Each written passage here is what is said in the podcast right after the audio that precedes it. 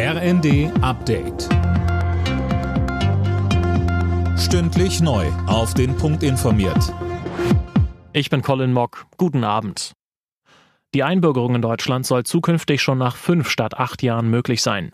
Das plant Innenministerin Faeser in einem neuen Einbürgerungsgesetz. Außerdem sollen auch Kinder von ausländischen Eltern automatisch die deutsche Staatsbürgerschaft bekommen, wenn Mutter oder Vater seit fünf Jahren rechtmäßig hier leben. Der Preisdeckel für Strom, Gas und Fernwärme soll im März in Kraft treten, rückwirkend zum 1. Januar.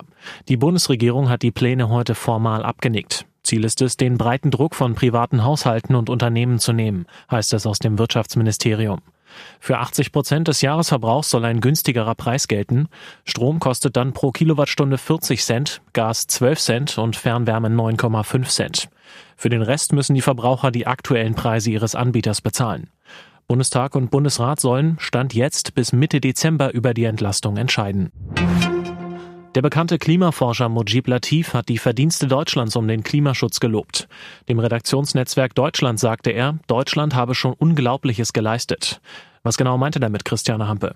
Latif sagt, seit 1990 ist der weltweite Ausstoß von CO2 um 60 Prozent gestiegen, bei uns in Deutschland aber um knapp 40 Prozent gesunken. Also es geht doch. Davon, dass sich aber alle Länder auf Weltklimakonferenzen einigen wollen, davon hält er nichts mehr.